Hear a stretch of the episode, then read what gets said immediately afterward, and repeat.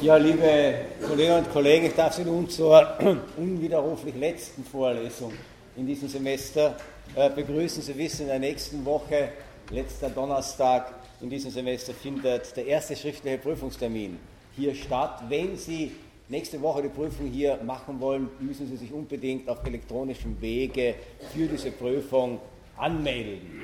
Nur wenn Sie angemeldet sind, können Sie an dieser Prüfung auch teilnehmen.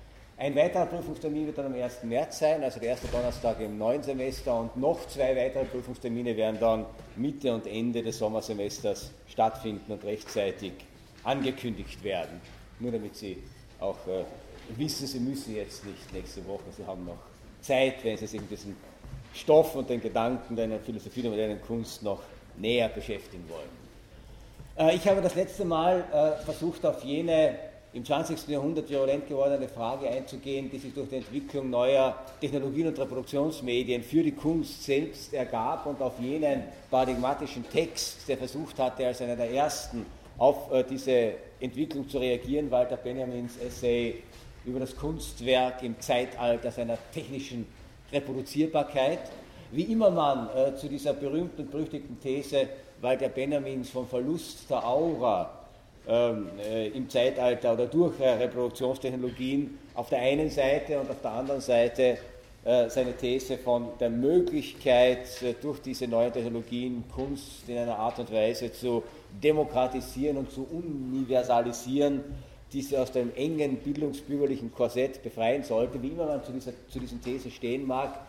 Ähm, sie haben außerordentliche Folgen im Diskurs gehabt, sind äh, sowohl positiv als auch kritisch diskutiert worden und das letzte Mal schon darauf hingewiesen, dass einer der ersten, der aber sehr vornehm kritisch darauf repliziert hat, äh, Benjamins Kollege und Freund Theodor Adorno äh, gewesen war, der mit seinem nur wenig später erschienenen Aufsatz über den Fetischcharakter der Musik und der Regression des Hörens 1938 publiziert, jene These zum ersten Mal formuliert hatte, der Adorno gewisserweise dann ein Leben lang äh, treu geblieben war, dass äh, diese Reproduktionstechnologien im Verein, ja, im Verein, nicht als solche, ja, sondern im Verein mit einem ganz bestimmten äh, kulturpolitischen und gesellschaftlichen System, äh, nämlich mit dem, was man bürgerliche Gesellschaft, Kapitalismus, äh, Warengesellschaft, äh, Marktgesellschaft nennen kann, dass diese Technologien im Verein mit diesem System geradezu keiner Befreiung der Künste führen,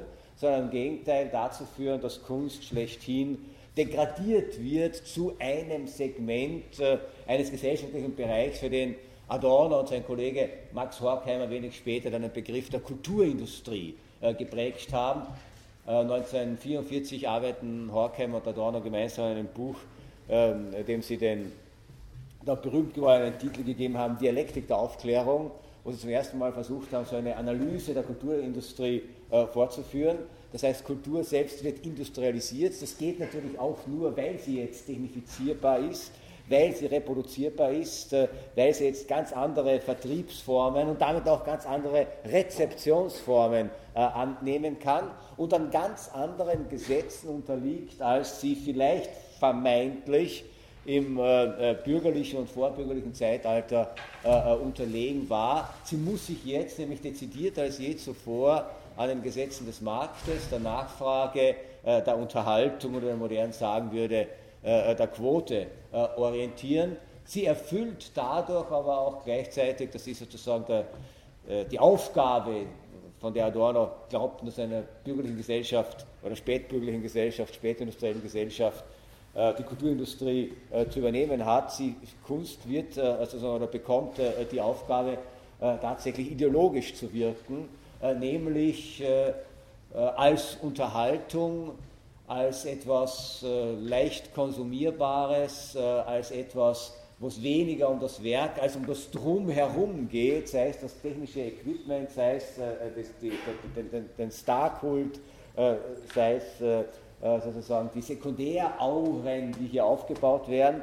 Äh, in all diesen Komplexen, äh, so Adorno, bekommt Kunst sozusagen die Funktion mitzuwirken an dem, wie das Adorno und Horkheimer so schön bildhaft genannt hatten, an dem allgemeinen Verblendungszusammenhang, ähm, der sich in eine kapitalistischen Gesellschaft über den Menschen legt, nämlich der Verblendungszusammenhang, der ist ihnen nicht mehr erlaubt, die Wahrheit der Dinge äh, zu sehen, sich, äh, die Wahrheit ihrer eigenen, sich der Wahrheit ihrer eigenen Existenz oder der Wahrheit der Gesellschaft, in der sie leben, bewusst zu werden.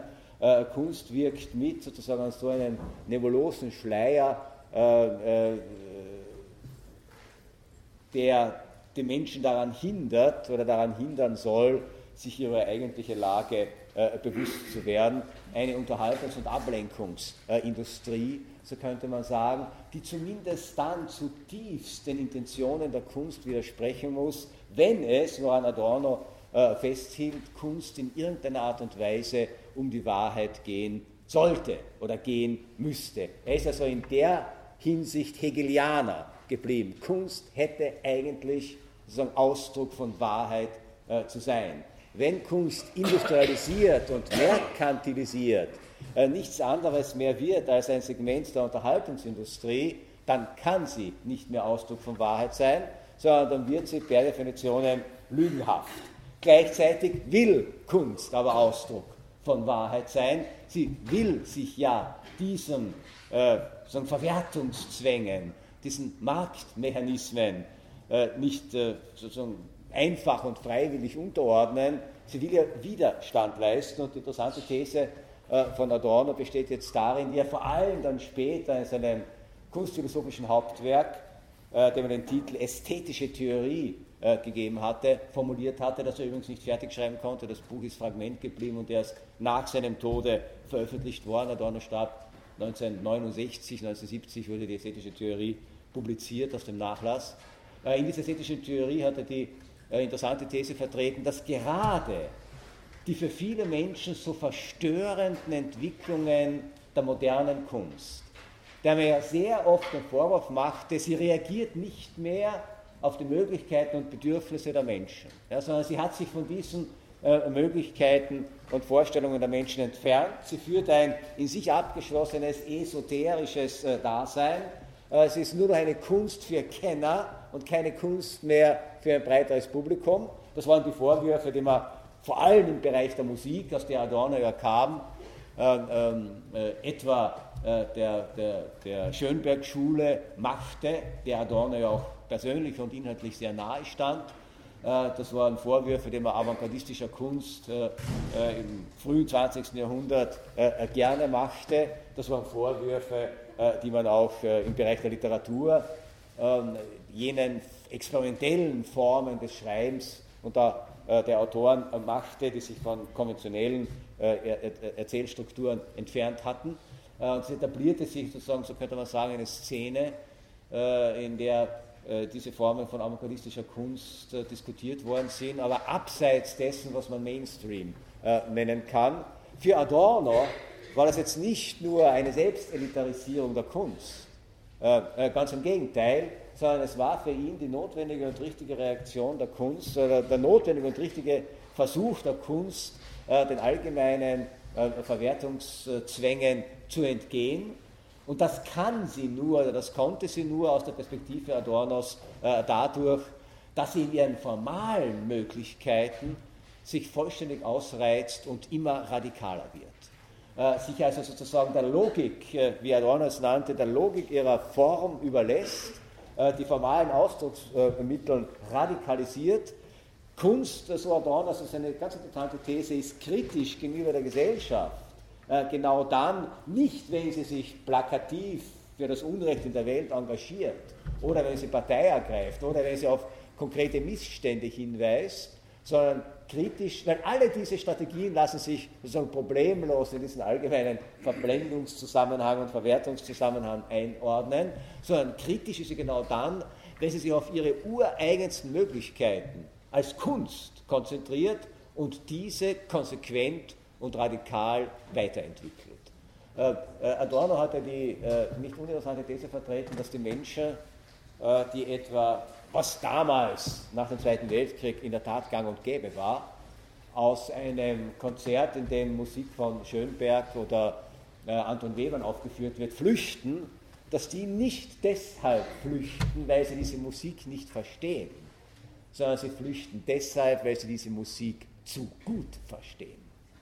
Das heißt, genau in dem Sinne zu gut verstehen, als diese Radikalität, diese Atonalität, diese Dissonanz, äh, äh, diese Konsequenz, äh, die in diesen Kompositionstechniken liegt, sehr wohl etwas aussagen über die Welt, in der wir leben, in dem sozusagen ein völlig konträrer Gegenstandpunkt bezogen wird, in dem keine falsche Idylle, keine falsche Harmonie, keine falsche Synthese, kein sozusagen gesellschaftlicher Optimismus vorgegaukelt wird, sondern diese Kunst, die radikal in der Form ist, ist deshalb auch radikal negativ in, ihren Inhalt, in ihrem Inhalt und genau aus diesem Grunde wahrhaftig und, und kritisch.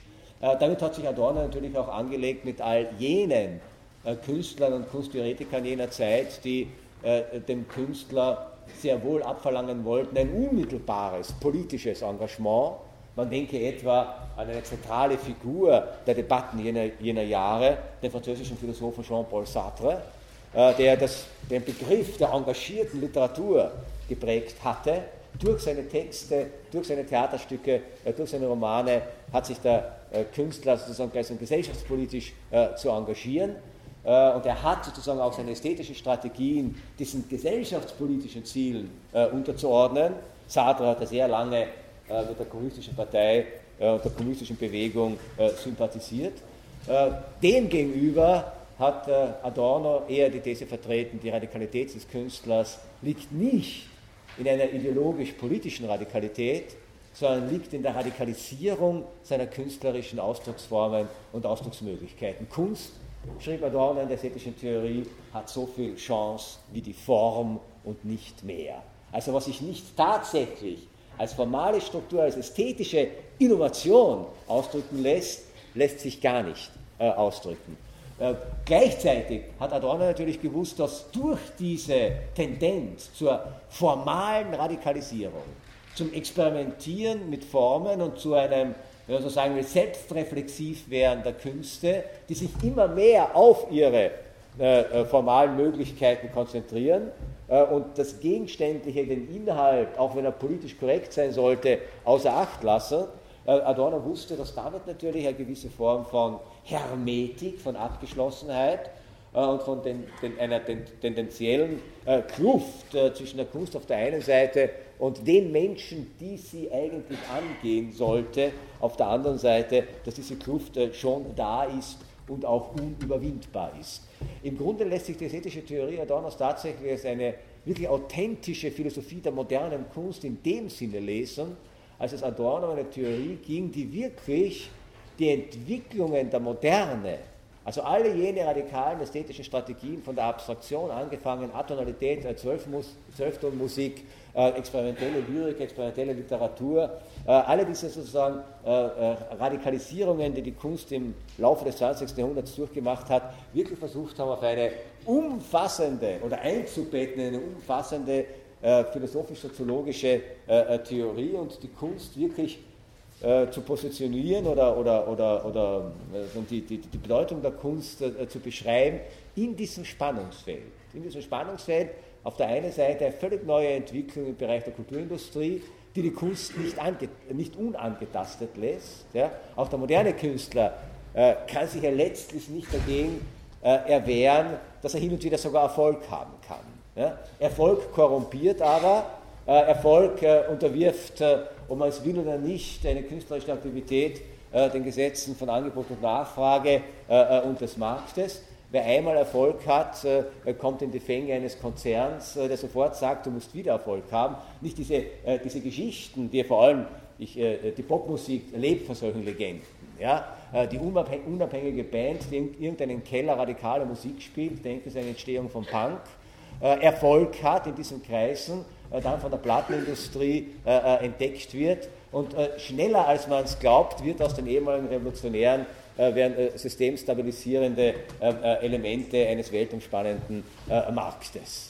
Und Adorno wusste, dass der Künstler dieser Gefahr ausgesetzt ist, in manchen Bereichen mehr, in manchen Bereichen weniger, und dass das Ringen um sozusagen die die, die, die, Radikalität in der ästhetischen Ausdrucksweise, das Ringen um eine radikale ästhetische Sprache, also sagen immer zwischen diesen beiden Polen schwankt auf der einen Seite des sich Verweigerns, äh, was er den Betrieb nannte, den Kunstbetrieb, den Kulturbetrieb, den Literaturbetrieb nannte, sich diesem Betrieb verweigern und auf der anderen Seite aber gerade durch diesen Gestus der Verweigerung erst recht Erfolg zu haben und integriert werden äh, zu können, sodass der moderne Künstler auch für Adorno äh, gewisserweise in, dieser Form durchaus tragische Züge, eine Gestalt war, die tragische Züge annehmen konnte, obwohl er auch einer der letzten war, so könnte man sagen, der eine konsequente Werkästhetik betrieben hat. Das heißt, entscheidend für, für ihn war nicht der Künstler und die Intention des Künstlers,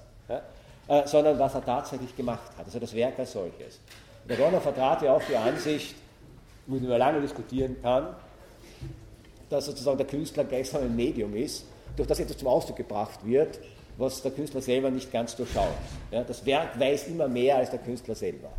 Äh, äh, manche Künstler sind äh, in ihrem Reflexionsvermögen durchaus naiv äh, und machen trotzdem äh, avantgardistische Kunst, machen trotzdem äh, im, im, Bereich äh, der formalen Möglichkeiten äh, zeigen sie eine Radikalität, loten Möglichkeiten und Varianten aus, die man ihnen so nicht zutraute. Was übrigens auch dann dazu führt, dass Begegnungen mit Künstlern, die große Werke geschaffen haben oder revolutionäre Werke geschaffen haben, meistens enttäuschend verlaufen. Es gibt schon auch diesen Typus äh, des Künstlers, der Radikalität auch zu einer Attitüde werden lässt, aber es gibt genauso einen radikalen Avantgardisten, der arbeitet wie ein Beamter.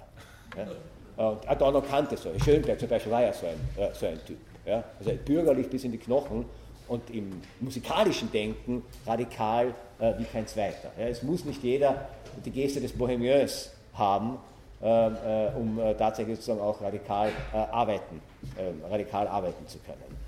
obwohl das andere sich auch nicht ausschließt. Aber entscheidend war für Adorno tatsächlich das Werk.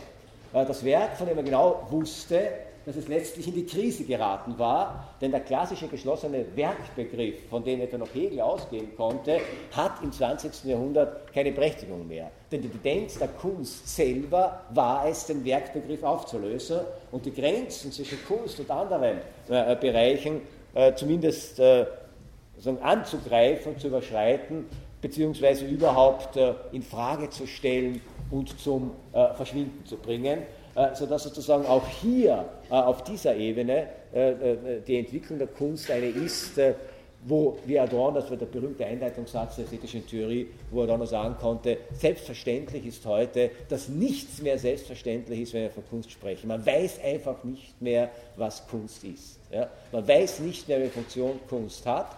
Kunst selber und das Nachdenken darüber selber ist zum Problem der Künste äh, geworden. Und das ist die andere Ebene, wo sich diese selbstreflexive Struktur, die das 20. Jahrhundert mit sich äh, gebracht hat, zeigt, dass auf einer vordergründigen Ebene Kunst sich nur noch mit Kunst zu beschäftigen scheint. Äh, und das kann man natürlich sagen, dass eine bestimmte Form von Elitarismus oder auch einer ästhetischen Elfenbeinturmhaltung äh, äh, die vielleicht luxuriös sein mag und die vielleicht auch ästhetisch innovativ sein mag, aber der man immer wieder vorwerfen kann, äh, wen interessiert das eigentlich noch? Ja? Wenn Künstler sich nur noch auf Künstler beziehen, wenn Kunstwerke nur noch gleichsam auf verschwiegene Art und Weise mit anderen Kunstwerken äh, kommunizieren und wenn man Kunst nur verstehen kann, wenn man diese ganzen Kommunikationsprozesse äh, gleichsam äh, mitverfolgt und weiß, welche Entwicklungslinien äh, sich äh, hier durchsetzen.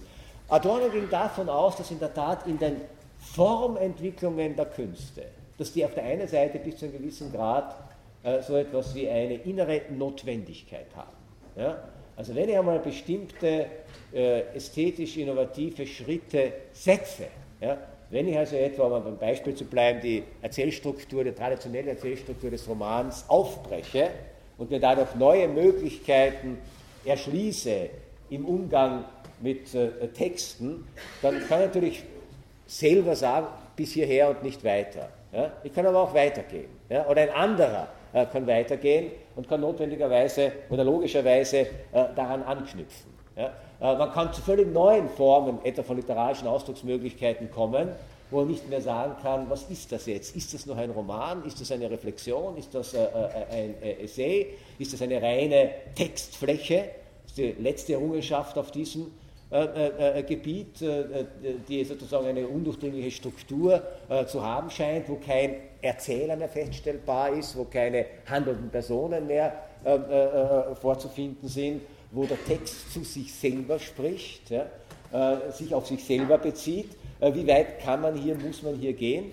Für Adorno war es interessanterweise in der Tat so, dass solche Entwicklungen notwendig sind, einer gewissen Logik gehorchen. Also die Tendenz zur Radikalisierung ist nicht nur Ausdruck einer künstlerischen Entscheidung, subjektiven Entscheidung, sondern liegt tatsächlich in einer Logik der Entwicklung. Und für Adorno war auch klar, und das macht das Ganze sozusagen prekär, dass diese Logik äh, der formalen Entwicklung tatsächlich eine Logik des Fortschritts ist. Ja? Und das ist ein Gedanke, der uns mittlerweile ja fast schon wieder fremd äh, geworden ist. Nämlich Fortschritt ist genau in dem Sinn, dass ein Künstler, der bestimmte ästhetische Innovation radikalisiert und weiterentwickelt, gleichsam auf einem fortgeschrittenen Standpunkt arbeitet, als jemand, äh, der das noch nicht macht. Ja?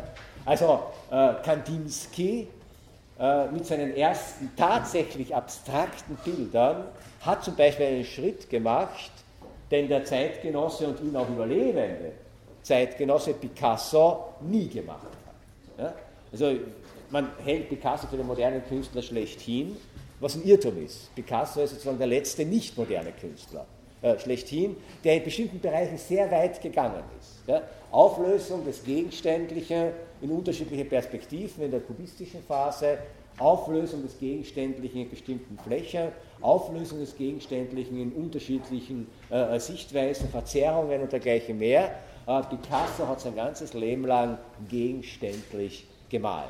Auch wenn die Gegenstände vor allem seiner radikalen kubistischen Phase fast nicht erkennbar waren. Aber irgendwo äh, taucht ein Violinhals auf, irgendwo äh, taucht der Hut eines Clowns auf, irgendwo taucht ein Auge auf. Ja? Kandinsky war viel radikaler. Er hat diese Ansätze zur Flächigkeit, zur Entgegenständlichung wirklich weitergeführt in eine Kunst, die keinen Gegenstand mehr kannte, sondern nur noch Farbe und Form, sonst nichts. Also war aus der Perspektive Adornos Kandinskis äh, Kandinsky nicht nur der Radikalere, äh,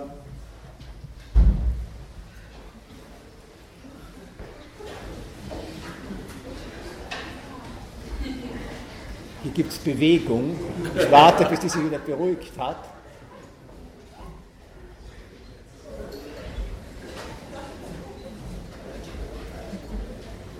Die Erwähnung von Künstlern wie Schönberg und Kandinsky ist offensichtlich noch immer so provozierend, dass man mit Scharen den Saal verlässt.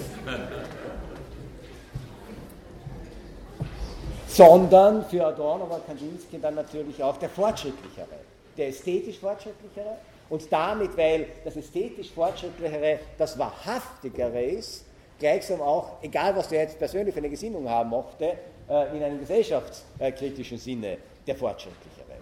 Adorno selbst hat dieses Problem ja an zwei großen Komponisten abgehandelt in, der, in einem Buch mit dem Titel Philosophie der neuen Musik, nämlich an äh, Igor Strawinski und an Arnold Schönberg, die er gegenübergestellt hat, waren auch Zeitgenossen. Und auch Strawinski galt und gilt ja vielen als ein einer der federführenden modernen Künstler. Ja. Für Adorno war das einer der federführenden reaktionären Künstler. Weil er zwar Ansätze der Moderne äh, hatte, ja, also die Rhythmisierung, also etwa, denken Sie, eine berühmte Stravinsky-Palette, äh, äh, die Rhythmisierung, die Entfesselung von Tonmassen, äh, das, äh, das Gehen bis an die Grenze der Tonalität, aber eben nur bis an die Grenze, nicht darüber hinaus. Schönberg ging darüber hinaus, hat alle tonalen Systeme äh, sozusagen aufgelöst und versucht ein neues äh, System, nämlich das der Kompositionstechnik mit zwölf Tönen, ähm, äh, zu etablieren. Und da steht Adorno diese beiden gegenüber jetzt nicht nur, was das musikalisch bedeutet ja, und worin sozusagen die kompositionstechnischen Errungenschaften von Schönberg bestehen, darüber kann man noch diskutieren, sondern seine auch viel kritisierte These war, äh, dass dann tatsächlich zwei Erscheinungsformen von Kunst äh, offenbar geworden sind, äh, nämlich eine, die gleichsam affirmativ äh, bejahend der Gesellschaft ist, also letztlich reaktionär, und eine, die tatsächlich kritisch ist. Nicht, weil die beiden als Figuren besonders kritisch gewesen wären, ja, sondern in der Radikalität ihrer Ausdrucksmittel war der eine äh, äh kritischer äh, als der andere. Und es kommt auch noch etwas dazu. Das wird bei Adorno immer komplizierter. Es kommt noch etwas dazu. Diese ästhetisch radikale Kunst, nehmen wir, das waren so die, für Adorno waren so die Ikonen der Moderne, äh, die seiner Vorstellung einer wahrhaftigen, authentischen, radikalen Kunst äh, entsprochen haben, äh, im Bereich der Musik in erster Linie Schönberg und seine Schüler, äh, im Bereich der Literatur in erster Linie Franz Kafka und äh, Samuel Beckett, äh, im Bereich der bildenden Kunst jene äh, Heroen der Moderne, äh, der Abstraktionskunst, von denen, denen ich schon gesprochen habe. Also das, was man heute unter klassischer Moderne eigentlich bezeichnen würde, was natürlich Mitte des 20. Jahrhunderts noch heftigst diskutiert war. Heute sind die selbst museal geworden, könnte man sagen. Adorno hat aber jetzt mit dieser also die These vertreten, dass diese Künstler, die die radikalsten Ausdrucksweisen suchen, einer Logik gehorchen, einer formalen Logik gehorchen, die letztlich ja, auf eine unglaubliche Art und Weise zu einer Selbstnegation äh, der Kunst führen muss, zu einem, sagen, wenn ich das immer weiter radikalisiere, die Möglichkeiten der Kunst ja, äh, und immer mich intensiver auf Ausdrucksmöglichkeiten äh, konzentriere, dann führt das unter einer bestimmten äh, ästhetisch-logischen Perspektive äh, äh, tatsächlich zu einer Minimierung, ja, bis zu einer Selbstdementierung der Künste. man könnte das etwa zeigen, also dort versucht zu zeigen, etwa an den Kompositionen von Anton von Webern, dem vielleicht radikalsten Schönberg-Schüler, wesentlich radikaler als Alban Berg, der Adornos Kompositionslehrer gewesen war. Und bei Anton von Weber, Anton von Webern äh, lässt sich ja äh, zeigen, dass sozusagen seine musikalischen Ausdrucksmöglichkeiten immer, ich weiß nicht, ob Sie sozusagen Webern kennen und gehört haben, äh, musikalische Ausdrucksweisen immer knapper werden, immer kürzer werden. Ja? Das Gesamtwerk von Webern geht auf eine CD sind aber, oder auf zwei CDs. Ja? sind aber unzählige Kompositionen, aber immer, immer knapper, ganz reduziert auf das Wesentliche. Nur noch ein Ausdruck, ja? nur noch sozusagen ein musikalisch, eine musikalische Idee, äh, die komprimiert und radikal äh, äh, zum Ausdruck gebracht wird äh, sodass äh, Webern-Kompositionen sich nahezu in Sekunden äh, messen lassen. Irgendwann einmal muss diese Form von Radikalität und Konzentration in einem muss letztlich nahe an die Grenze des Verstummens führen. Was ähnliches konnte Adorno ja bei Samuel Beckett beobachten. gemessen an den Spätwerken von Beckett, diese Warten auf Godot oder seine frühen Romane, sind ja nahezu geschwätzig. Ja. Es äh, gibt dann ein letztes Stück von äh, Beckett, äh, wo die ganze Regieanweisung darin besteht, das Atmen eines Menschen auf ein Tonband aufzunehmen und abzuspielen. Also mehr als zu sagen, die letzte Konsequenz von Literatur ist nicht einmal mehr das Wort, der Laut, sondern nur noch das Atmen.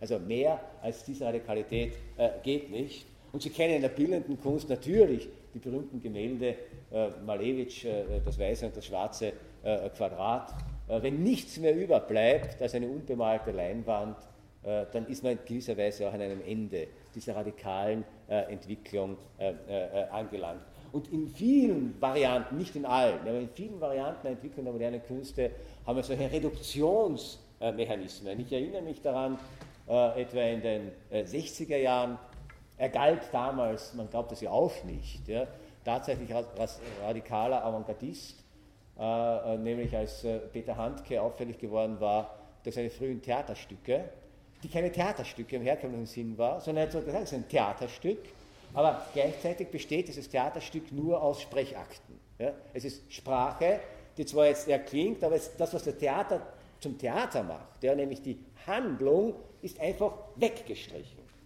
Äh, und weiß nicht, hin und wieder wird sie noch aufgeführt, weil sie in der Tat ganz witzig ist. Äh, das äh, Theaterstück, mit dem Peter Handke 1966 berühmt geworden ist. Inszeniert hatte übrigens damals der ganz, ganz junge äh, Klaus Peimann in Frankfurt, hatte er den wunderbaren Titel Publikumsbeschimpfung. Es ist in Wien, glaube ich, vor ein paar Jahren sogar wieder mal aufgeführt worden und die bestand nichts anderem als dass eine Reihe von Schauspielern nach der ur ursprünglichen Regieanweisung, also völlig bewegungslos auf der Bühne stehen ja, und nichts anderes tun, als sozusagen, wozu, also alles, was die deutsche Sprache an Schimpfwörtern zur Verfügung hat, ja, ich werde jetzt nicht aus diesem Stück zitieren, sonst sind Sie beleidigt, alles, was die deutsche Sprache an Schimpfwörtern zu, äh, zur Verfügung hat, haben diese Schauspieler dem Publikum einfach entgegengeschleudert. Äh, das war kein Stück im Sinne, es gab keine Handlung, gar nichts, ja, sondern es gibt nur sozusagen äh, etwas, was sprachlich interessiert ist, könnte man sagen, das Schimpfwort. Ja. Und was Handke gemacht hat, war das Schimpfwort auf die Bühne gebracht. Sonst nichts. Ja. Äh, äh, und das heißt natürlich jetzt, moderne Kunst ist tatsächlich abstrakt, könnte man sagen, im ursprünglichsten Sinn des Wortes. Meistens wird der abstrakt wird nicht gegenständlich übersetzt, was nicht ganz genau ist. Ja? So ein abstrakt im ursprünglichen Sinn des Wortes heißt der abstrakt heißt der von etwas absehen, ja? etwas weglassen. Und die Radikalität der Moderne, zumindest wie sie Adorno positiv interpretierte, bestand in dieser Fähigkeit, von unglaublich vielen, was bisher zur konventionellen Ausstattung äh, von Kunst gehörte, abzusehen, dieses wegzulassen. Die Handlung am Theater, die Gegenständlichkeit äh, in der bildenden Kunst, äh, äh, die Melodie äh, in der Musik. Ja? Einfach alles das weglassen und dann bleibt genau nichts anderes übrig als die Möglichkeit des ästhetischen Ausdrucks ähm, äh, selbst.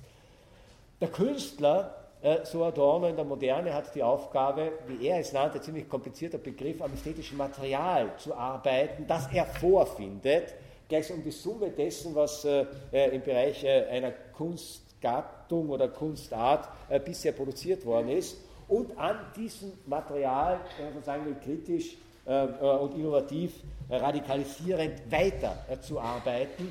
Und alles das, was denn, woran Adorno wirklich noch festhalten wollte, was den Wahrheitsgehalt von Kunst ausmacht, äh, alles das, weshalb es sich auch lohnt, sich mit Kunst auseinanderzusetzen, äh, alles das ist gleichsam verschlossen, ist wirklich verschlossen in diesem Wechselspiel zwischen dem Material, das der Künstler vor sich hat, also Material jetzt im Sinne von äh, im ursprünglichsten Sinne, ja, Töne, Farben, äh, äh, äh, Worte, Ausdrucksweisen, im etwas avancierteren Sinne Material, was andere Künstler schon damit gemacht haben, also welche Errungenschaften äh, man schon gemacht hat. Wenn einmal die Idee des Briefromans erfunden ist, äh, äh, dann kann ich nicht mehr so tun, als gäbe es das nicht. Das ist sozusagen dieser pikante Gedanke einer ästhetischen Logik des Fortschrittes. Man kann so Adorno, dann auch nicht mehr hinter einem einmal erreichten Stand des Schreibens, des Komponierens, des Malens, äh, der Ausdruckskunst, äh, äh, des Theaters zurückfallen. Es muss sozusagen immer weitergehen. Und, und, die, und in, dieser, in dieser hermetischen Verschlossenheit, dieses Wechselspiel von Material und seine Weiterentwicklung ist sozusagen der, der Wahrheitsgehalt der Kunst gleichsam verborgen er liegt nicht offen zutage, sondern wenn, muss er erst und kann überhaupt erst durch philosophische Reflexion äh, äh, erschlossen werden. Kunstwerke, so Adorno mit einer sehr plakativen äh, Definition, äh, sind eigentlich Rätsel. Ja, sind Rätsel, haben die eine Rätselstruktur oder wie er etwas äh, gebildeter zu formulieren pflegt, sie haben eine enigmatische Struktur. Das Enigma ist die Verschlüsselung. Sie sind verschlüsselt. Ja? also eine Rätselstruktur. Im Grunde, wenn ich ein Kunstwerk zum ersten Mal sehe, weiß ich nicht, was es mir sagen will. Ja? Äh, ich muss mir das erst erschließen. Ja? Erschließen kann ich es aber nicht durch einfache Form von Rezeption.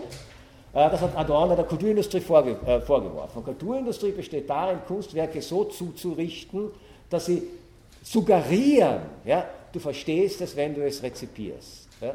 Dass sie suggerieren, du verstehst es, nicht aber, wenn du das Kunstwerk rezipierst, sondern wenn du den Apparat kaufst, über den du das Kunstwerk reproduzieren kannst. Sie suggerieren, du verstehst Kunst, nicht wenn du das Kunstwerk rezipierst, auch wenn du einen Apparat hast, äh, sondern wenn du ein Fan jenes Stars bist, der das Kunstwerk exekutiert. Ja?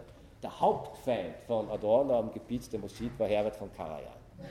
Herbert von Karajan war für ihn der Inbegriff äh, äh, des Übels. Ja? Adorno hat sich auch nicht davon zurückgeschreckt, seine Macht, die er äh, in den 60er Jahren ja durchaus hatte, im kulturpolitischen Bereich auch einzusetzen, um zu verhindern, dass Herbert von Karajan Direktor der Wiener Staatsoper wird. Ja?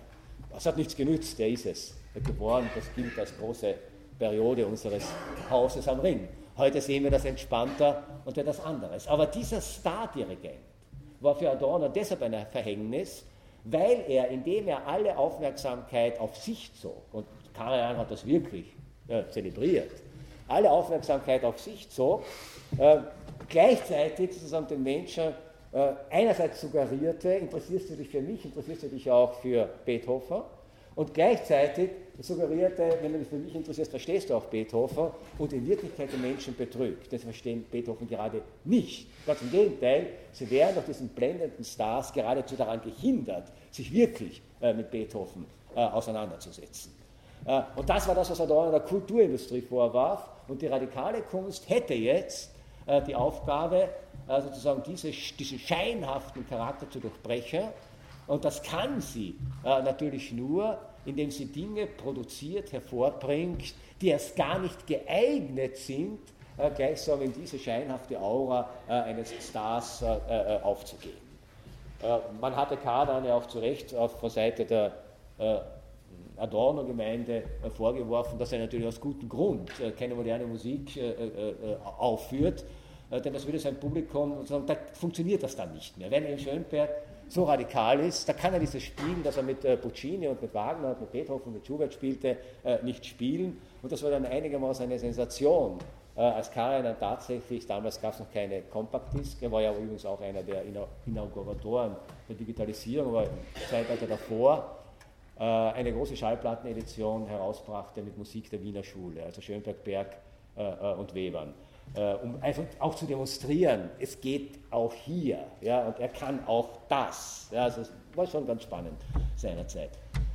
Äh, aber das Entscheidende ist jetzt äh, für abschließend sozusagen für diese ästhetische Theorie Adornos, dass dann letztlich, und auch das ist natürlich äußerst diskutabel, dass letztlich gleichsam die Entbindung dieses die Auflösung dieses Rätselcharakters des Kunstwerkes, die Entbindung der Wahrheit, die im Kunstwerk drinnen steckt, ein Akt der philosophischen Interpretation und philosophischen Reflexion sein muss. Äh, und dass man deshalb sozusagen sich durch solche Sekundärauren, der Begriff der Sekundäraura geht übrigens auch auf äh, Walter Benjamin zurück. Ja, der, äh, das habe ich letztes Mal vergessen zu sagen, ist auch ganz interessant, der gesagt hat, gerade weil die modernen Reprodu Künste, die auf technischen Reproduktionsmöglichkeiten beruhen, wie es etwa der Film, an sich keine Aura mehr haben, weil sie kein Hier und Jetzt kennen, sondern weil sie tatsächlich jederzeit und äh, überall gezeigt werden können äh, oder auftreten können, äh, dass die diesen Verlust der Aura kompensieren äh, durch den Aufbau einer Sekundäraura. Und Benjamin keine interessante These. Benjamin hat ja auch den Starkult, der vom Film ausgegangen war, versucht dadurch zu erklären. Ja. Im Film brauche ich den Star, weil ich die Unmittelbarkeit eines Hier und Jetzt, eines oratischen Hier und Jetzt am Kunstwerk selbst ja nicht habe. Denn der Film ist immer nur Film, ist immer nur äh, Kopie. Ja, das ist kein, nicht echt. Ja. Echt ist der Star. Deshalb der Rummel um die Stars, auch dann, wenn ein Film aufgeführt wird. Der Film ist dann egal, Hauptsache der Star ist da. Ja? Und wenn der Star da ist, also etwa bei Filmfestspielen, ja, in Cannes oder in Berlin oder äh, in Hollywood, wenn der Star da ist, dann gilt jetzt für ihn als Person, und das das Wesen des Stars nach Benjamin, gilt für ihn als, äh, als Person das, was ansonsten fürs Kunstwerk gilt, nämlich er hat eine Aura. Und Aura heißt, er ist fern, wie nah er auch sein mag. Ja? Das heißt, also man kann dort hingehen und hat den Star leibhaftig vor sich, aber gleichzeitig ist der Star äh, unberührbar, äh, äh, wie Sie wissen. Ja? Und nicht nur in der Werbung würde einem alles äh, runterfallen, wenn wirklich tatsächlich äh, George Clooney neben einer Stunde und einen Nespresso haben Ich habe jetzt keine Werbung gemacht. Ja. Äh, sondern es ist sozusagen, das funktioniert wiederum nur als äh, Sujet und nicht in der Realität. Äh, nur für Adorno ist die Aufgabe oder wäre die Aufgabe der modernen Kunst sozusagen diese Form von Sekundärauren zu durchbrechen. Sie kann es allerdings nicht, indem sie das offen zeigt, sondern indem sie sich immanent radikalisiert, dadurch immer hermetischer wird und dieser hermetische Charakter muss wiederum aufgebrochen werden äh, durch philosophische äh, Reflexion. Äh, sodass es für Adorno notwendigerweise ein Zusammenspiel zwischen Philosophie äh, und Kunst äh, geben muss, äh, weil sozusagen die, dieser Rätselcharakter und die innerste Wahrheit eines Kunstwerkes auf der anderen, auf, anders nicht erschlossen werden kann. Auf der anderen Seite war Adorno aber auch klar, dass zu diesem Rätselcharakter von Kunst gehört, dass Kunst letztlich ein Geheimnis hat. Man kann es fast so sagen. Ja? Ein Geheimnis hat, das schlussendlich nicht wirklich und nie wirklich entschlüsselt werden kann. Ja? Das heißt also, Kunst bleibt zu diesem Grad immer etwas uns Unzugängliches. Äh, wenn man sie zugänglich machen will, verplattet man sie meistens. Äh, wenn man sie stumm in sich aufnimmt, in all ihrer Dimensionalität, weiß man eigentlich nichts darüber zu sagen, äh, was hier wirklich passiert ist.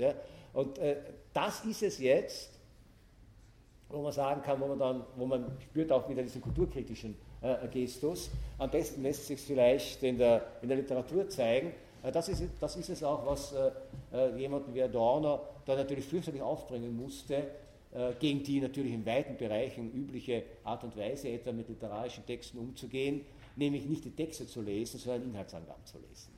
Das, äh, das, wissen Sie. Äh, äh, Literaturgeschichten bestanden ja ursprünglich nur aus Inhaltsangaben. Wer sich heute ein Buch informieren will, einen Klassiker der modernen Literatur, schaut in Wikipedia nach, was steht dort äh, über dieses Buch. Man liest das Buch nicht selber. Und die These von Adorno war, dass solche Konzentrate natürlich herstellen ja, von Texten, Beschreibungen von Bildern, Kurzfassungen äh, von Opern äh, äh etc., solche Konzentrate, einerseits wiederum suggerieren, jetzt kennst du dich aus, und auf der anderen Seite aber den Menschen genau um das bringen, was ihm die Kunst geben könnte und das sie ihm nur geben kann, wenn er sich sozusagen der Kunst selber äh, überlässt. Also die Erfahrung, die man machen kann, wenn man einen Roman liest, kann man nicht machen, wenn man die Inhaltsangabe eines Romans liest. Das ist einfach was ganz anderes. Weil der Roman ja nicht in seinem Inhalt aufgeht, auch wenn es ein konventionell geschriebener Roman ist, sondern in seiner Struktur, in der Art und Weise, äh, äh, in der Technik, im Detail.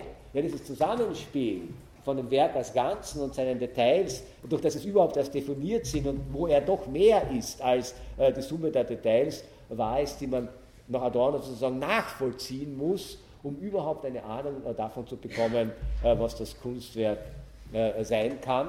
Und ein Kunstwerk verstehen hieß es für Adorno dann genau zu versuchen, diese Wahrheit, die im Kunstwerk verschlossen sein kann, sozusagen sich dieser Wahrheit bewusst zu sein. Das Ganze hat aber noch eine Ebene, nämlich diese Wahrheit. Und, das, und dann wird es, wenn man so sagen will, philosophisch und gesellschaftstheoretisch bei Adorno wirklich brisant. Äh, diese Wahrheit äh, ist diese Wahrheit in den hermetisch abgeschlossenen, radikal modernen Kunstwerken, oder ich sage es anders, diese hermetisch abgeschlossenen, radikal modernen Kunstwerken sind die einzigen Orte, wo Wahrheit überhaupt sich noch artikulieren kann. Denn die These Adorno war es ja, auch das sehen wir ein bisschen anders, nehme ich an, dass die Welt diese kulturindustriell geprägte Welt, äh, diese äh, äh, vom Kapitalismus strukturierte Welt, in der alles sich um Angebot, Nachfrage, Wettbewerb und Profit dreht, samt und sonders bis in die Wissenschaften hinein eine Welt der Lüge, eine Welt der Lüge und der Täuschung ist, dass aus schon prinzipiellen Gründen die Wissenschaft und die Philosophie, und da war Adorno, so könnte man sagen, Anti-Hegelianer, aus prinzipiellen Gründen die Philosophie und die Wissenschaften nicht die Wahrheit erarbeiten und erfahren können. Und zwar aus dem Grund, weil sie tatsächlich e, auf etwas immer, auf etwas immer verzichten müssen, etwas immer ausblenden müssen, was dann für die Kunst das Entscheidende wird, nämlich das Einzelne, äh, das Besondere. Eine wissenschaftliche These ist nur dann eine gute These, äh, wenn es eine allgemeine Aussage zulässt. Ein Begriff, ein wissenschaftlicher, ein philosophischer Begriff ist nur dann ein guter Begriff, wenn er tatsächlich ein Allgemeinbegriff ist, kein Individualbegriff. Das Individuelle, äh, das Besondere, das Einzigartige muss dem begrifflichen Denken, und alle Wissenschaft denkt begrifflich, so Adorno, muss dem begrifflichen Denken entgehen. Ja, aber wir leben und existieren, da könnte man fast Kierkegaard zitieren, über den Adorno sich übrigens habilitiert hatte. Äh, wir denken und wir existieren und wir fühlen und leben, aber als Einzelne ja, und nicht als Mitglieder eines Allgemeinbegriffs. Und die Kunst zu Adorno ist genau der Ort, wo dieses Einzelne sich jetzt nicht, weil der Künstler sich für Person Y oder äh, Person X engagiert, sondern weil die Kunst ihre Dignität darin hat, dass sie nur als Besonderheit und als Einzelheit auftreten kann.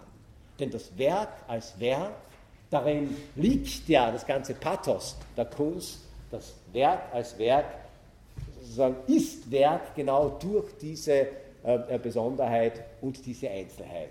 Es ist nicht ein Beispiel für etwas. Ja, auch wenn wir es als wissenschaftlich betrachten, sofort wieder zu dem degradieren. Ja, dann kann ich natürlich sagen, sprechen wir jetzt über Strukturen der modernen Lyrik und nehmen wir als Beispiel dafür ein Gedicht von äh, Paul Celan.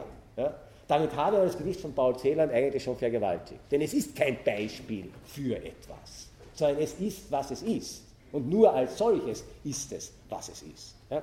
Äh, das heißt also, äh, die Kunst sozusagen ist der Statthalter ein Begriff, den Adorno geliebt hat, die Kunst ist der Statthalter, so könnte man sagen, genau des Individuellen tatsächlich.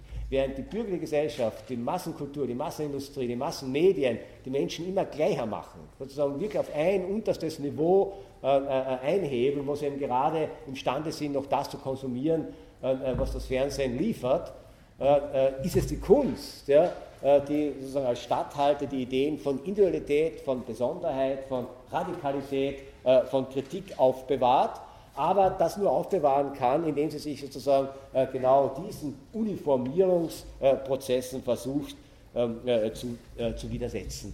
Das heißt also, es ist in dieser Kunsttheorie Adornos jetzt nicht nur eine ist nicht eine Theorie, die versucht zu erklären, wie bestimmte Erscheinungsformen der modernen Kunst verstehbar sind, sondern es ist auch eine Theorie, die die Kunst in ein sehr spannungsreiches Wechselverhältnis zur Philosophie selber äh, äh, setzt.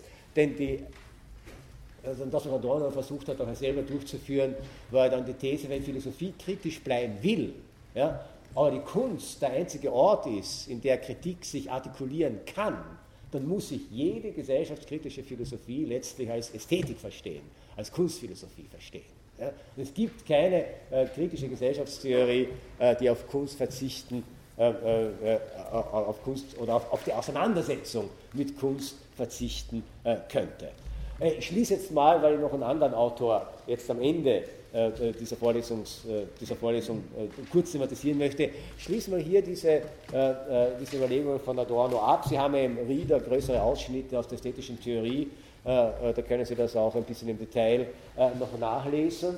Und gehe jetzt zu einem Autor, dessen, dessen Hauptwerk oder kunstphilosophisches Hauptwerk ungefähr 15 Jahre nach der ästhetischen äh, Theorie erschienen ist, äh, aus ganz einem anderen Denkkontext stammt, aber sich trotzdem mit ähnlichen Problemen herumschlägt, wie sie sich Adorno äh, gestellt hat, aber äh, dann zu etwas ganz anderen und vielleicht etwas ähm, amüsanteren Ergebnissen kommt. Mitte der 80er Jahre erschien das Buch Die Verklärung des Gewöhnlichen des amerikanischen Philosophen Arthur Danto. Arthur Danto war einerseits äh, oder ist bis heute bekannt als einer der Hauptvertreter der analytischen Philosophie, war bekannt geworden als analytische Philosophie der Geschichte, hat aber zeitlebens immer auch als Kunstkritiker äh, äh, gearbeitet äh, äh und ein unglaubliches Nahverhältnis zur äh, avantgardistischen Kunst seiner Zeit entwickelt. Ähm, Im amerikanischen Original hieß das Buch, oder heißt das Buch übrigens uh, Transfiguration of the Commonplace. Verklärung des Gewöhnlichen. Hat nicht alle diese Konnotationen, die der ursprüngliche Titel hatte, aber schon dieser Titel ist Programm. Denn was Arthur Danto in erster Linie interessierte, auch von, äh, aus diesem Buch haben Sie längere Abschnitte im, im Reader, was Arthur Danto in erster Linie interessierte, war ein Phänomen das ganz wesentlich und seinerseits wesentlich die Entwicklung der modernen Kunst kennzeichnete. Äh, er geht auch hier im Wesentlichen vom Kontext der bildenden Kunst aus. Und zwar jenes Phänomen, das ja in hohem Maße zur Irritation des Publikums geführt hatte, äh, nämlich dass offenkundig immer mehr moderne Kunstwerke auf Anhieb von Nicht-Kunstwerken nicht mehr zu unterscheiden sind. Äh, Sie kennen diese berühmten Beispiele, alles begann mit äh, Marcel äh, Duchamps Readymates und hat sich fortgesetzt in zahllosen, zahllosen Dingen, Objekten, die man findet, irgendwo hinstellt oder Künstler machen Dinge, die, die von Alltagsgegenständen nicht unterscheidbar sind. ein halbes Jahrhundert nach Duchamp ist Andy Warhol, der große Popkünstler, berühmt geworden durch ähnliche Aktionen, durch seine berühmten Brillo-Boxes, ja, also wo einfach Waschmittelkartons die Sie bei jedem Bilderbank kaufen können, ja, äh, hergenommen hat und aufgestellt hat. Und bei zwei Varianten gibt, er richtig informiert werden. Brillo-Boxes, die echte Brillo-Boxes sind, also wirklich Waschmittelkartons, die das Museum stellt, äh, und Brillo-Boxes, die von einem Künstler, nicht ihm selber, hat nichts, hat er nur delegiert, äh, die von einem Künstler täuschend ähnlich nachgemacht worden sind. sind in Wirklichkeit Holzboxes, die aber so bemalt sind, als sähen sie aus wie. Also Waschmittel. Äh, Kartons. Äh, wie auch immer, äh, das ist der Ausgangspunkt der Überlegung von Ada Dento. Die Kunstwerke scheinen sich realen Gegenständen, real things, einfach so anzunähern, bis sie ununterscheidbar geworden sind.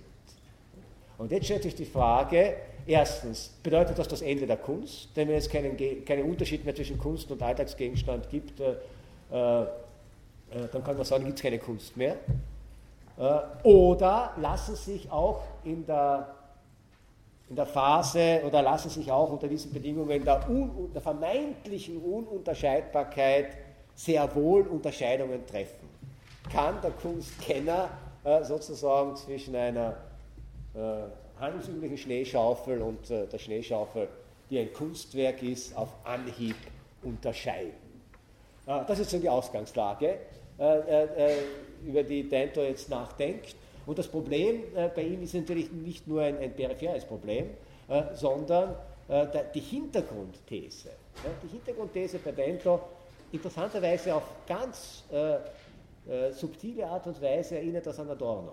Die Hintergrundthese bei ihm ist, wenn Künstler Kunstwerke machen, die von Alltagsgegenständen ununterscheidbar sind, provozieren sie beim Betrachter in erster Linie ja nur noch eine Frage. Ist das überhaupt noch Kunst? Diese Frage, ist das überhaupt noch Kunst, ja, führt aber notwendigerweise zur nächsten Frage, denn die kann ich ja nur beantworten, wenn ich eine zuvorliegende Frage mir gestellt und beantwortet habe, nämlich was ist Kunst? Die Frage, was ist Kunst ist aber genau ein Typus, ein Fragetypus, den wir aus der Geschichte der Philosophie kennen, also jene Arten von Fragen, mit der Sokrates also überhaupt erst äh, die abendländische Philosophie inauguriert hatte. Was ist Gerechtigkeit? Was ist Wahrheit? Was ist das Gute? Was ist Schönheit? Das sind die Fragen, die Platon seinen Sokrates in seinen Dialogen stellen lässt. Und natürlich auch die Frage, was ist Kunst, als philosophische Frage ist uns geläufig. Aber die These von Danto ist, wenn das Kunstwerk als solches zu nichts mehr anderem provoziert als zur Frage, was ist Kunst, dann ist das Kunstwerk als solches die gleichsam sinnlich gewordene Variante dieser Frage. Das heißt, dann wiederum, dann ist das Kunstwerk selbst philosophisch geworden. Ja, das heißt, die moderne Kunst stellt uns eigentlich immer nur eine Frage, nämlich was ist Kunst? Und wie sie diese Frage stellt, das heißt, je nachdem, wie das Kunstwerk konfiguriert ist, äh, erlaubt sie uns darauf Antworten äh, zu geben, wenn wir uns auf dieses Spiel äh, einlassen. Ada Dan äh, Danto hat, äh, um das zu illustrieren, ein Gedankenexperiment äh, erfunden, was ich unglaublich, er arbeitet sehr viel mit Gedankenexperimenten, die aber gleichzeitig immer erinnern an reale Ereignisse im amerikanischen Museen und Galerien äh, oder im Alltagsleben. Ein Gedankenexperiment erfunden, das ich unglaublich apart finde. Ja? Stellen Sie sich vor, was er nie getan hätte, aber ist ja wurscht. Ja? Stellen Sie sich vor, Pablo Picasso würde eine Krawatte nehmen und sie blau äh, bemalen. Und dann stellt er sie im Museum aus. Und alle wären natürlich entzückt. Ein neuer Picasso, innovativ. Ja? Eine blaue Krawatte von äh, Picasso äh, wie das so ist, die Kunstgemeinde starrt gläubig auf die blaue Krawatte, bis der immer wieder zitierte Vater mit seinem Kind kommt, das anschaut und sagt, ich verstehe das überhaupt nicht, das kann mein Sohn auch. Eine Krawatte nehmen und blau anstreichen ist ja keine große Kunst. So, und jetzt geht es dann so weiter. Sagt, gesetzt den Fall, der Vater hat recht. Ja? Gesetzt den Fall, es gelingt diesem Kind tatsächlich, erstens eine genau dieselbe Krawatte, ist eine Konfektionskrawatte, genau dieselbe Krawatte in einem Kleidergeschäft zu kaufen, mit genau derselben Farbe, mit genau demselben Pinsel, mit genau demselben Strich so zu bemalen, wie das Picasso äh, äh, getan hatte. Dann ist ja die Voraussetzung, ja, dass es genau identisch sein Dann haben wir zwei identische Krawatten, blaue Krawatten, eine von Picasso, eine von einem kleinen Buben. Sind die jetzt dasselbe? Ist Picasso ein Kind oder das Kind ein Künstler? Oder lässt sich ein Unterschied feststellen? Interessante These von äh, Dento äh, war, natürlich sind das nicht ein und dieselben Krawatten. Ganz im Gegenteil. Die eine Krawatte ist echt ein großes Kunstwerk ja, und die andere Krawatte ist ein Kinderstreich. Sonst nichts. Warum ist das so? Und das ist jetzt eine Frage. Warum ist das so? Wer sich schon oft gestellt hat, wenn so Ausstellungen gehen, das kann ich ja. Nicht? Äh, es ist aus ganz einem einfachen Grund, vordergründig einmal so, wenn Sie das Gefühl haben, das könnte ich auch, ja, dann müssen Sie sich die Frage stellen, warum haben Sie es nicht getan? Ja, ganz einfach. Ja. Das heißt, das Entscheidende für diese Art von Kunst ist natürlich, die Idee ist jederzeit wiederholbar. Ja, und sie ist leichter wiederholbar, äh, äh, als vielleicht äh, äh, einen Rembrandt zu kopieren. Ja?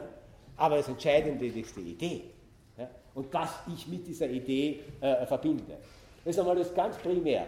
Äh, das Zweite ist, dass auch Dent einer derjenigen Vertreter ist, die so eine Art Institutionentheorie der Kunst vertreten.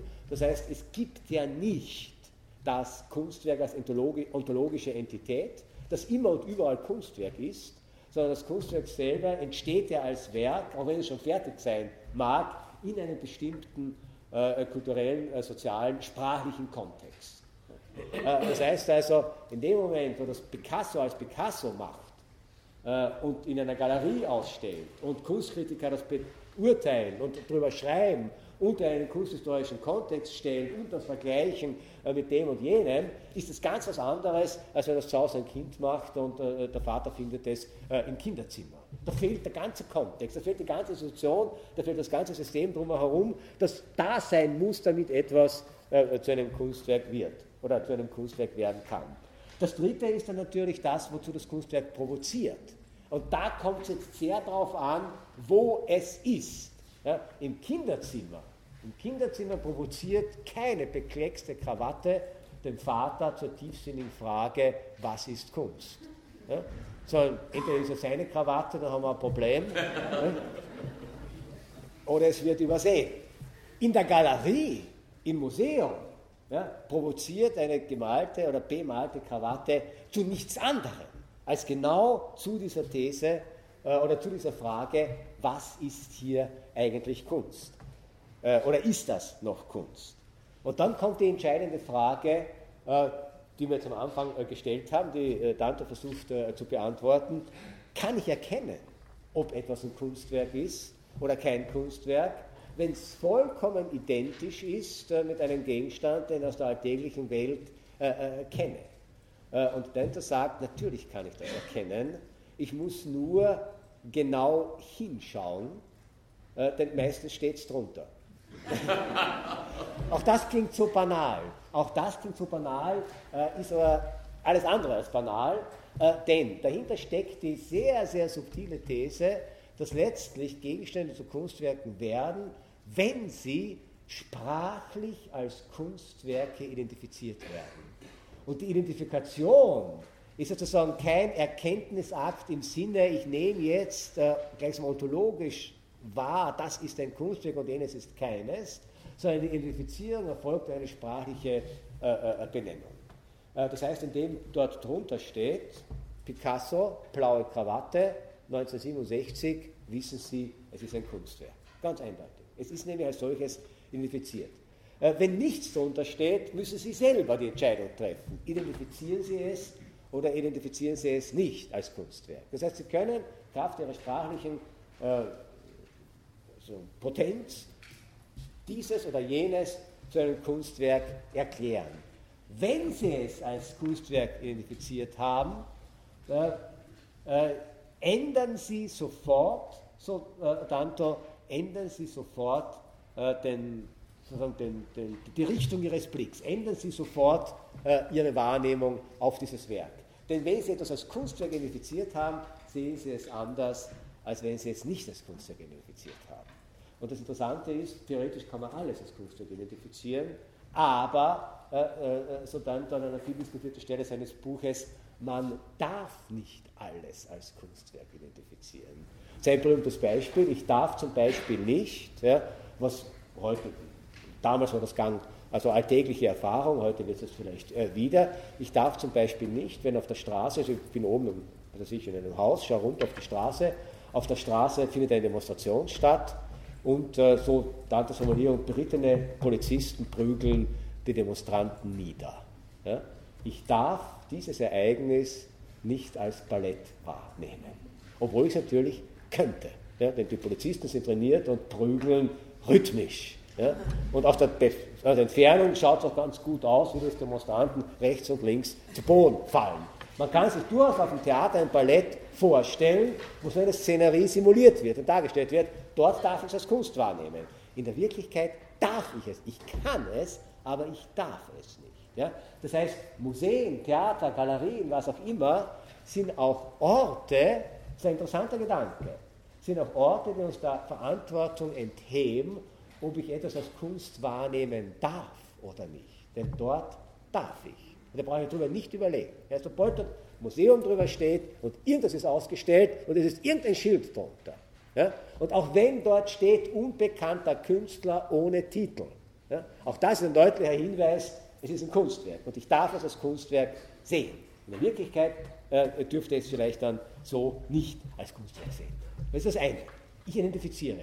Das zweite ist aber, ich identifiziere nicht nur, wenn ich sage, das ist Kunst, ja, sondern wenn ich etwas als Kunstwerk identifiziere, identifiziere ich es ja darüber, indem ich dem Ganzen sozusagen ein bestimmtes Sujet zuordne. Und ich sehe dann das als Kunstwerk, identifizierte Kunstwerk, dann genau dahingehend, welches Sujet, welches Thema, welche Frage wird hier eigentlich äh, äh, artikuliert. Äh, Danto ging ein bisschen davon aus, dass tatsächlich auch die abstrakteste und die modernste Kunst letztlich auf ein Sujet äh, verweist. Und der Maßstab dafür, ob das dann gelungene oder nicht gelungene Kunst ist, äh, ist auch genau, inwieweit das mit diesem Sujet in Übereinstimmung zu bringen ist. Aus der bildenden Kunst, um das zu illustrieren, ja, Dento verwendet ein anderes, wieder effektives Beispiel, das lasse ich jetzt mal weg, äh, so ein reales Beispiel. In der bildenden Kunst ist es ja ist es ein, ein, ein, wunderbares Beispiel, wenn Sie ein Gemälde vor sich haben, eine schöne Frau vor sich auf einem Tablett einen abgeschlagenen Männerkopf. Ja? Um wen handelt es sich? Ist es Salome oder ist es Judith? Ja? Je nachdem, wie Sie diese Frage beantworten, werden Sie das Bild beurteilen. Ja? Denn wenn es Salome ist, haben Sie ein bisschen die Vorstellung von Salome. Äh, das war diejenige, die getanzt hat für Herodes, weil sie den Kopf des Johanna an wollte. Äh, Salome ist sozusagen die unglaubliche, von Oscar Wilde so dargestellte sinnliche ähm, äh, Person, der die Liebe wichtiger ist als der Tod. Die Attraktion des Asketen war für sie unwiderstehlich, etc., etc., etc. Wenn das Judith ist, ist es diejenige, die sich für Erfolg geopfert hat, und äh, sozusagen den, den, den Tyrannen äh, eigenhändig den Kopf abgeschlagen hat. in der Kunst gibt es immer ganz ein eindeutiges Zeichen, ob es Salome oder Judith ist. Nämlich, wenn die Frau ein Schwert in der Hand hat, ist es Judith. Ja, wenn sie kein Schwert in der Hand hat, ist es Salome. Salome ließ Johanna an den Kopf abschlagen, Judith hat selber den Kopf abgeschlagen. das heißt also, aber jetzt kommt es darauf an. Ja? Judith ist ganz ein anderer Charakter. Den kann ich nicht darstellen äh, äh, wie Salome. Ja? Das heißt also, wie Sie das identifizieren, dieses Bild, äh, äh, wie Sie es identifizieren, welchem Sujet Sie es zuordnen, Sie sehen es anders.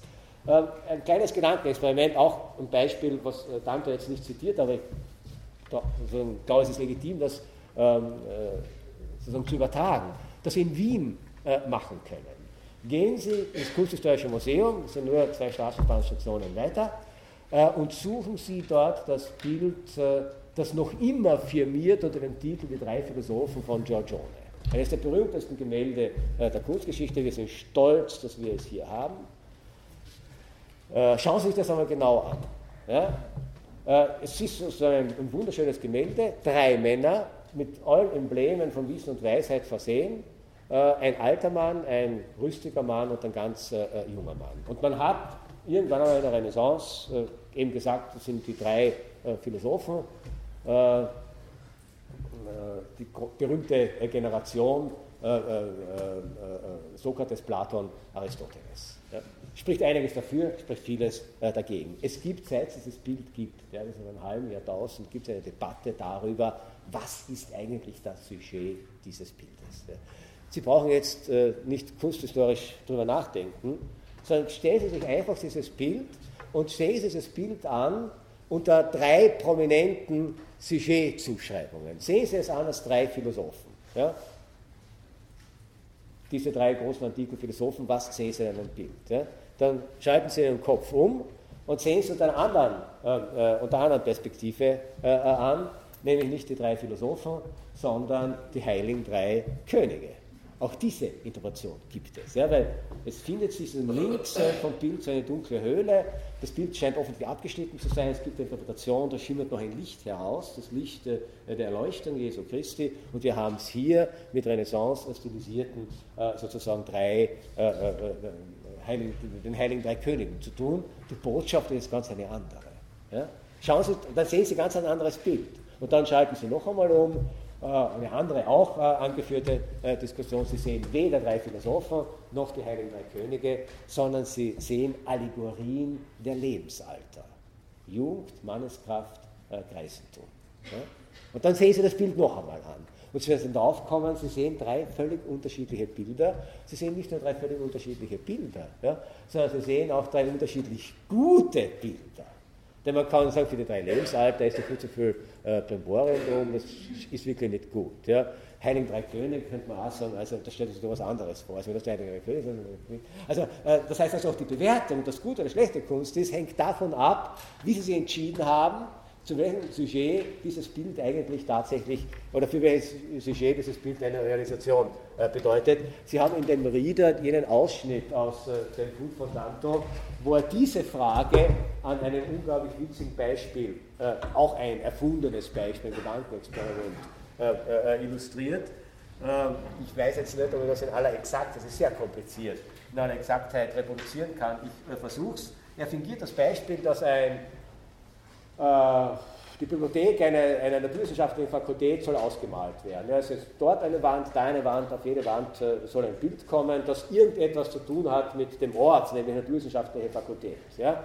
Die zwei berühmtesten Künstler äh, der Zeit werden beauftragt, diese Wände zu gestalten. Und sie denken nach, verhängt ist alles, ist ein uraltes Sujet auch. Nicht Künstler arbeiten im Verborgenen, um keinen Enkel zu gewinnen. Äh, es gibt Gerüchte und die Athlaten laufen herum, die Assistenten sind schon ganz aufgeregt, die Universitätsleitung natürlich auch oder wie auch immer. Und dann kommt der große Tag der Enthüllung. Ja? Wer sich so vorstellt, dass es sozusagen jeder hat genau die gleiche Fläche zu bemalen. Sie brauchen sich glauben, dass ich jetzt da äh, als großer Künstler arbeiten werde. Das ist ganz einfach. Und der erste Künstler der Dento nennt ihn Jay. Der erste Künstler hat ein Gemälde, das sieht genau so aus. Der zweite Künstler, Kay, hat ein Gemälde, das sieht genau so aus. Es scheint sich um absolut identische Innovationen zu handeln. Aber, sagt Dento, wenn man jetzt den Künstler befragt, was sie eigentlich gemacht haben, kommt man drauf, nicht nur, dass das völlig unterschiedliche Bilder sind, sondern sie sind auch von ihrer Qualität her in nichts miteinander zu vergleichen. Warum? Es ist, also es ist natürlich jetzt sehr äh, eine zugespitzte, äh, zugespitzte äh, äh, wie soll ich sagen, äh, ein zugespitztes Experiment. Äh, der erste Künstler wenn ich mich richtig entsinne, hatte ein physikalisches Gesetz versucht äh, äh, zu illustrieren, wo es um, äh, ich müsste das, wenn ich Ihnen das genau vorlesen, dann muss Sie können es dann nachlesen, aber ich lese Ihnen vielleicht schnell vor, weil das äh, ziemlich, das sollte exakt sein. Äh, der, der, erste Künstler hatte eine malerische Meditation angestellt über das erste, über das dritte Newtonschen Gesetz. Ja? Das nach, der, nach dem Verständnis des Künstlers, schreibt Dento, äh, äh, bedeutet, dass jede Aktion eine gleiche und entgegengesetzte Reaktion hat. Was der Künstler darstellen wollte, sind zwei Massen, ja, die aufeinander prallen und die, weil sie gleich groß sind, sich sozusagen in der Waage halten, also Kraft und Gegenkraft. Ja. Der zweite Künstler hat ein anderes Newtonschen Gesetz äh, versucht darzustellen, nämlich das, äh, dass äh, wenn, ein, wenn ein Gegenstand einen Impuls bekommt, er sich, wenn es keinen Widerstand oder andere Kräfte auf ihn einwirken, sich durch diesen Impuls immer weiter bewegen wird. Er zeigt hier die Bewegung eines einmal in Bewegung gesetzten Teilchens. Und jetzt kommt die Interpretation von, und Sie sehen sofort, das sind zwei Bilder. Ja, ich meine, da sind zwei Massen und da ist ein Teilchen, äh, das sich bewegt. Und die witzige, es soll, angeblich soll das Anspielung auf zeitgenössische Künstler gewesen sein, die Denter hier durch den Kakao gezogen hat. Die witzige Interpretation ist, äh, dass das Bild ja, extrem gelungen ist und sich bei dem Künstler die Frage stellt, ob er sich einen anderen Job suchen soll. Warum? Warum? Weil zwei Massen auf diese Art und Weise aufeinander aufprallen zu lassen, äh, erfordert also so viele Zusatzhypothesen. Ja, da, also warum ist das nicht weiter unten und nicht, nicht ein bisschen weiter, äh, weiter oben? Ähm, äh, wie ist, ist, überhaupt sozusagen hier äh, das als Masse äh, zu definieren? Während bei dem Künstler äh, nicht nur sozusagen die Bewegung in einer unglaublich ästhetisch eleganten Form dargestellt wird, ja, wie Sie sehen, äh, sondern auch im Gegensatz zu hier, der nicht erklären kann, warum dieser Strich gerade hier, hier verläuft, dieser Künstler plausibel erklären kann, warum das genau symmetrisch angelegt sein muss, weil ja das Newtonsche Gesetz besagt, dass dieser Impuls sich fortsetzt, sofern keine andere Kraft auf ihn einwirkt. Und wenn er jetzt diese Bewegung anders gezeichnet hätte, hätte er auch damit äh, dazu zeichnen müssen die Kraft, äh, die diese Abweichung äh, hervorruft. Und das hätte das Gemälde weniger elegant und unüberschaubar gemacht, sodass sozusagen die ästhetische Beurteilung völlig klar ist. Was Denter natürlich an diesem fiktiven, zugespitzten, äh, witzigen Beispiel demonstrieren will, ist natürlich nur, sind zwei Dinge. Ja? Identisches muss nicht identisch sein. Das heißt, es können Dinge genauso aussehen, das heißt noch nicht, dass sie dasselbe bedeuten, das heißt auch nicht, dass sie dieselbe ästhetische Qualität haben. Und das Zweite ist, über die ästhetische Qualität und überhaupt über die Frage, was Kunst ist, ja, entscheidet der Akt der Identifikation, nämlich jener Akt, der überhaupt es mir erlaubt, äh, äh, etwas als Kunstwerk äh, äh, zu bestimmen und entscheidet das Sujet, auch bei einem abstrakten Gemälde, ja, entscheidet äh, das Sujet, äh, das hier zum Ausdruck gebracht werden soll, das gleichsam Gegenstand dieser ästhetischen, Gegenstand dieser ästhetischen Bemühung ist. Äh, äh, äh, das, das, bedeutet also, dass wesentlich ja, dieser Akt der Konstitution eines Kunstwerkes nicht nur besteht, sozusagen jetzt aus dem tatsächlich kreativen Akt des Künstlers selber, sondern ganz wesentlich auch, ganz wesentlich auch besteht aus der Versprachlichung, mit der ich dann also ein Kunstwerk, äh, mit der ich so einem Kunstwerk gegenübertrete, also wesentlich auch darin besteht, sozusagen der Identifikation, äh, der Benennung, äh, der Verbalisierung dessen, was sich hier eigentlich vollzieht. Und aus diesem Spannungsfeld zwischen sinnlicher Erscheinung auf der einen Seite und sprachlicher Zuschreibung auf der anderen Seite ergibt sich dann erst äh, die eigentliche Konfiguration und Bedeutung des Kunstwerkes. Das ist das eine. Worauf ich noch aufmerksam machen wollte, die zweite These äh, äh, die Ada Denter in diesem Buch Die Verklärung des Gewöhnlichen vertreten hat, äh, ist ein bisschen komplizierter, aber ich möchte noch kurz zumindest andeuten. Äh, Sie können es dann auch nachlesen, andeuten. Insgesamt äh, bestand dann seine These darin, dass jedes Kunstwerk, das mag auf den ersten Blick jetzt äh, überraschend sein, dass jedes Kunstwerk äh, eigentlich in gewisser Weise einen sprachlichen Charakter hat, insofern jedes Kunstwerk als Metapher aufgefasst werden kann. Äh, jetzt ist der Begriff der Metapher selber Gegenstand zahlreicher theoretischer Reflexionen und äh, äh, Bemühungen. Metapher ist eigentlich sozusagen ein Transfermittel, ein Transportmittel. Metapher heißt übertragen, etwas von etwas übertragen. Im übertragenen Sinne sagen wir, wenn wir auf eine Metapher anspielen. Dento geht etwas genauer damit um. Das finde ich auch sehr erhellend äh, er schreibt eine Metapher, stimmt, es ist eine Übertragung einer Bedeutung, aber es ist die Übertragung einer Bedeutung, die nur auf eine Art und Weise äh, äh, vollzogen werden kann. Ja? Äh, Sie werden es sofort, sofort schlagartig erkennen, worum es geht. Äh, denken Sie an folgende metaphorische Redeweise. Äh, jemand mit dem sie zu tun haben, hat einen Wutausbruch, ja, fängt an zu toben und sie beschreiben dessen Zustand mit der allseits üblichen Metapher, sein Blut beginnt zu kochen. Äh, warum es eine Metapher ist, ist völlig klar. Sein Blut kocht ja nicht. Ja? Sondern mit diesem Bild des kochenden Blutes wollen sie den inneren Erregungszustand darstellen, beschreiben äh, und illustrieren. Ja?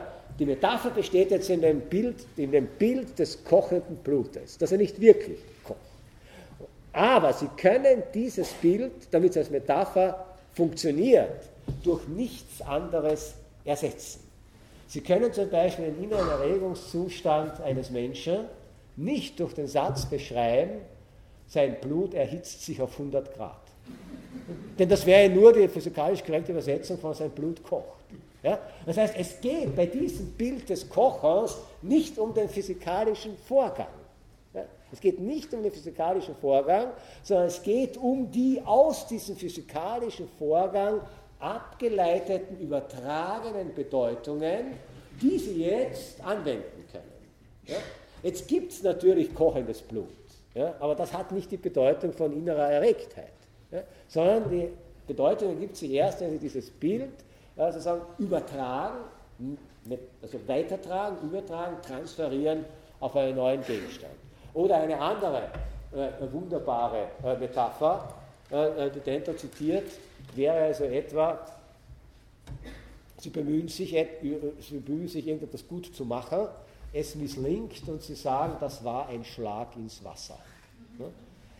Dieses Bild, dass etwas, man schlägt ins Wasser, als Versinnbildlichung von Vergeblichkeit, hat seine Kraft tatsächlich nur in dieser Bildhaftigkeit. Sie können auch diese Metapher nicht durch etwas anderes ersetzen und vor allem nicht ersetzen durch die konkrete Vorstellung.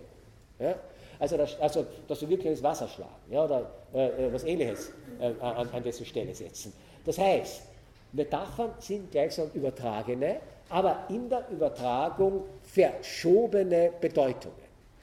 Und in dieser verschobenen Bedeutung liegt aber so etwas wie eine erhellende Erkenntnis. Ja, sonst würde er die Metaphern nicht nehmen. Sie beschreiben etwas. Ja. Sie beschreiben aber etwas nicht am, am realen Gegenstand, ja, nicht am realen Gegenstand, äh, äh, sondern sie beschreiben einen Zustand mit Worten mit einem realen Gegenstand nichts zu tun haben. Jetzt, meine, der Mann, der wütend ist, hat zwar Blut in seinen Adern, aber das Blut kocht eben nicht. Ja? Äh, und wenn Sie äh, äh, jetzt nächste Woche die Prüfung schreiben, das kommt nichts raus und Sie sagen, das war ein Schlag ins Wasser, dann trifft das zwar zu, aber Sie haben nicht ins Wasser geschlagen. Es war hier, es ist trocken, ist es hier. Das Wasser gibt es nicht. Das heißt, es ist nur die übertragene Bedeutung, aber gleichzeitig, es war ein Schlag ins Wasser, das drückt ja was aus. Das drückt ja mehr aus, als etwa, ich habe die Frage nicht beantworten können.